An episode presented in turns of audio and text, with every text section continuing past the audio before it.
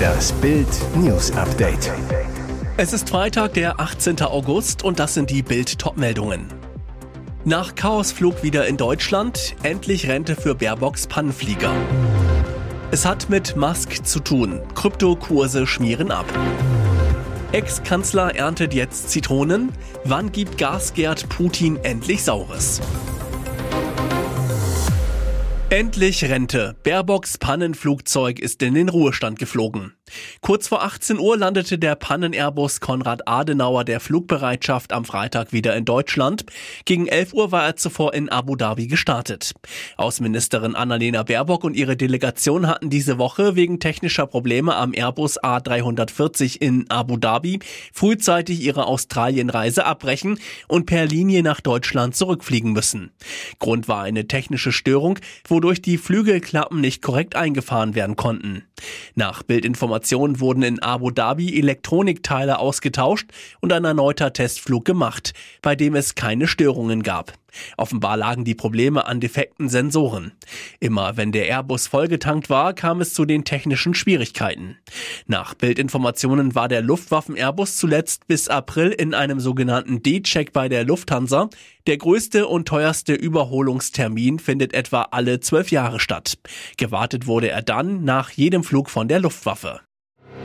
Ein Schock geht durch den Kryptomarkt. Bitcoin, die größte Kryptowährung, steht stark unter Druck. Der Kurs sank am Donnerstagabend zeitweise so tief wie seit Juni nicht mehr. Der Grund? Laut Medienbericht hat Elon Musk Weltraumfirma SpaceX ihre gesamten Bitcoin-Bestände verkauft. Mitte Juli war die älteste und nach Marktwert größte Kryptowährung noch zu knapp 32.000 Dollar gehandelt worden, dem höchsten Wert seit mehr als einem Jahr. Und wenn Bitcoin abschmiert, sinken meist auch andere Digitalwährungen. Der Bitcoin-Rivale Ethereum gab 1,6 Prozent auf 1690 Dollar nach. Der kleinere Coin XRP rutschte um 11 Prozent auf 0,51 Dollar ab. Wie die US-Wirtschaftszeitung Wall Street Journal unter Berufung auf vorliegende Dokumente berichtete, hat SpaceX seine gesamten Bestände an Bitcoin im Wert von 373 Millionen Dollar verkauft. Es stellt sich unweigerlich die Frage, ob Musk mehr weiß als andere Marktteilnehmer. Aber auch wenn dies nicht der Fall ist, findet in dieser Situation oft eine Kettenreaktion statt, bei der viele Anleger der Entscheidung folgen, sagte Jürgen Mollner, Stratege vom Broker Robomarkets gegenüber der Nachrichtenagentur Agentur Reuters. Heißt, der einmalige Abverkauf könnte sich schnell in einen längerfristigen Abwärtstrend verwandeln. Unfallschock beim bekannten grünen Politiker Janosch Dahmen. Der profilierte Gesundheitspolitiker verunglückte am Mittwoch in Nordbrandenburg auf einer Baustelle. Wie Business Insider berichtet, fiel Dahmen ein Dachbalken auf den Kopf. Dabei soll er das Bewusstsein verloren haben. Ein Rettungshubschrauber brachte ihn in ein Krankenhaus in Berlin. Der Politiker soll wieder ansprechbar sein. Wie schwer die Verletzung ist, ist laut dem Bericht unklar.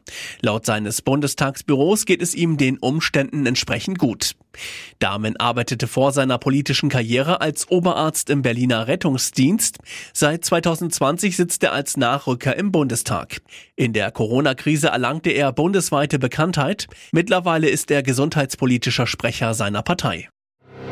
In der Hand eine Zitrone, das Schicksal der Ukraine interessiert ihn nicht die Bohne. Während Russland weiterhin zivile Ziele bombardiert, scheint Putin-Kumpel Gerhard Schröder ein neues Hobby gefunden zu haben. Unser Altkanzler züchtet jetzt Zitronen in seinem Garten.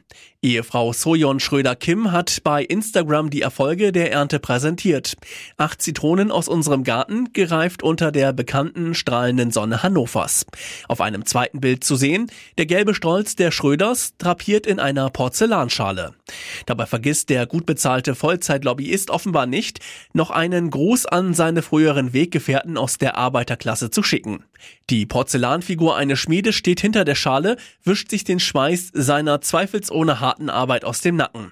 Bei den Zitronen drängt sich die Frage auf, wann gibt Gasgerd Kriegstreiber Wladimir Putin endlich Saures?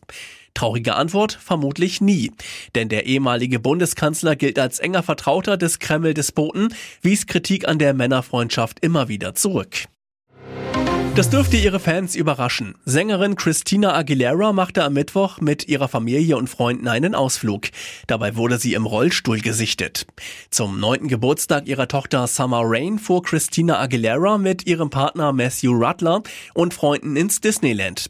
Zusammen verbrachten sie dort einen märchenhaften Tag und wurden von einem privaten Tourguide geführt. Nicht ganz so märchenhaft, während alle anderen normal durch den Park schlenderten, fuhr die Sängerin mit einem elektrischen Rollstuhl durchs Disneyland. Was Ernstes? Zum Glück nicht. In ihrer Instagram-Story schreibt Christina zu einem Rollstuhlvideo mit ihrer Tochter, eine Knieverletzung konnte Mama nicht davon abhalten, den Geburtstag ihres Lieblingsmädchens im Disneyland zu feiern. Liebe dich, Sam. Wie Christina schon selbst auf Instagram anklingen lässt, hielt die Verletzung die 42-Jährige nicht davon ab, Spaß zu haben. Entspannt saß sie auf ihrem Vierrad und schaute zufrieden in der Gegend herum. Doch trotz der vier Räder schien der Ausflug ein voller Erfolg gewesen zu sein. Mit personalisierten T-Shirts, auf denen We Love Summer draufsteht, spazierte die Gruppe durch die Disney-Welt und feierte fröhlich den Geburtstag der Neunjährigen.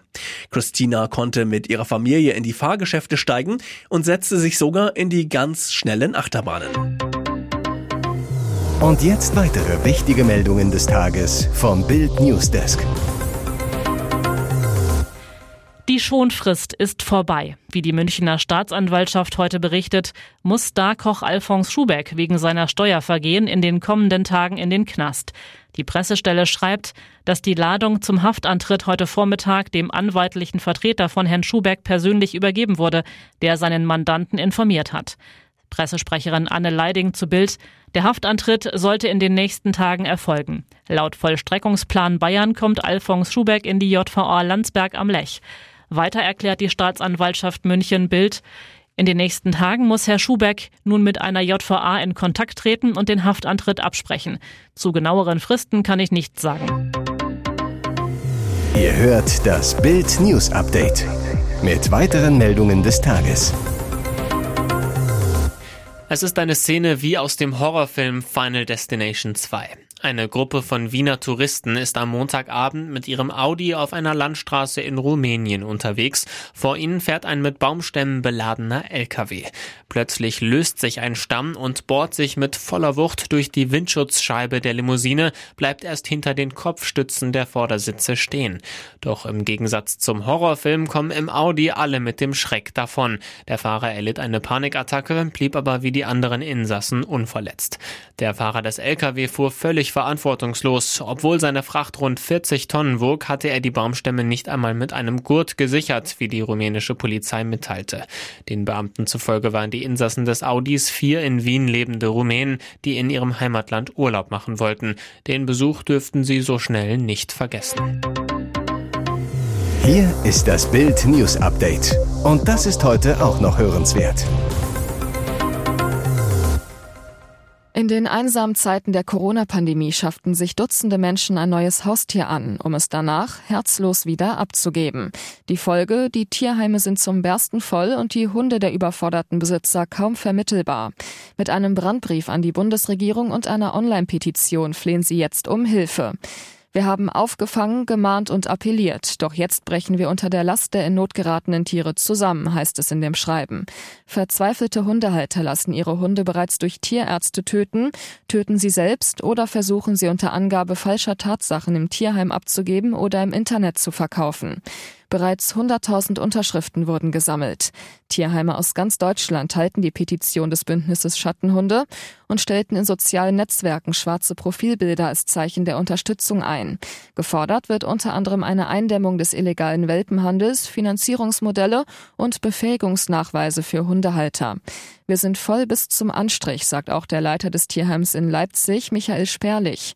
Das größte Problem seien die vielen aggressiven Hunde, die in der Corona-Pandemie angeschafft worden seien, ohne dass die Halter mit ihnen umgehen können. Diese seien nunmehr kaum vermittelbar.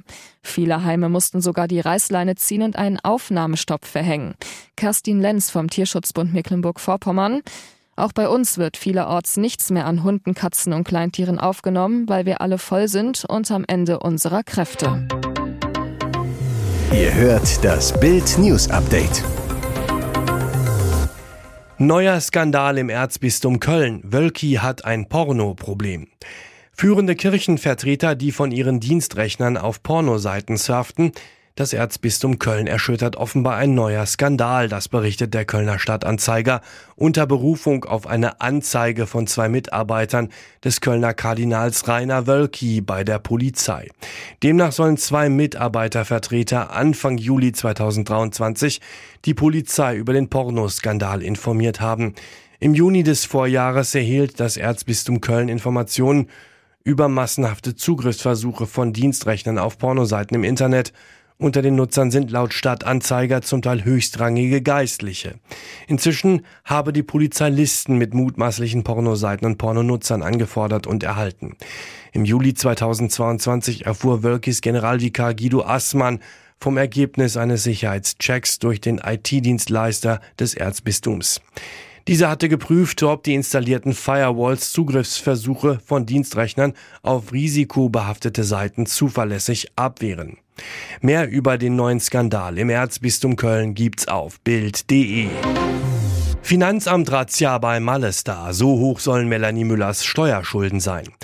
Am Mittwochvormittag rückten Gerichtsvollzieher, Finanz- und Polizeibeamte bei Skandalsängerin Melanie Müller an. Sogar ein Spürhund war im Einsatz, mit dem jede Etage des umgebauten Bahnhofs im Leipziger Norden nach Datenträgern abgesucht wurde. Jetzt ist klar, worum es ging. Die Ex-Dschungelkönigin soll dem Finanzamt über 57.400 Euro schulden. Nach Bildinformationen wurden mehrere Geschäftspartner und Veranstalter von der Leipziger Behörde angeschrieben. Rechnungen über Gagen, die Müller über ihre Firma MM Marketing Event GmbH darstellen ließ, sollen mit Überweisungen und den tatsächlich eingegangenen Steuerabgaben abgeglichen werden. Noch ausstehende Gage geht per Pfändungs- und Einziehungsverfügung an das Finanzamt. Mit Verweis auf das Steuergeheimnis wollte sich Sachsens Landesamt für Steuern und Finanzen auf Bildanfrage nicht zu dem Vorgang äußern. Offen ist auch, ob die ausstehenden Abgaben vorsätzlich nicht gezahlt wurden. Dann wäre es Steuerhinterziehung unter 50.000 Euro sieht der Bundesgerichtshof gar eine schwere Steuerhinterziehung. Bei einer Verurteilung in einem solchen Fall droht nicht nur eine Geldstrafe, sondern auch eine Freiheitsstrafe, die jedoch zur Bewährung ausgesetzt werden kann.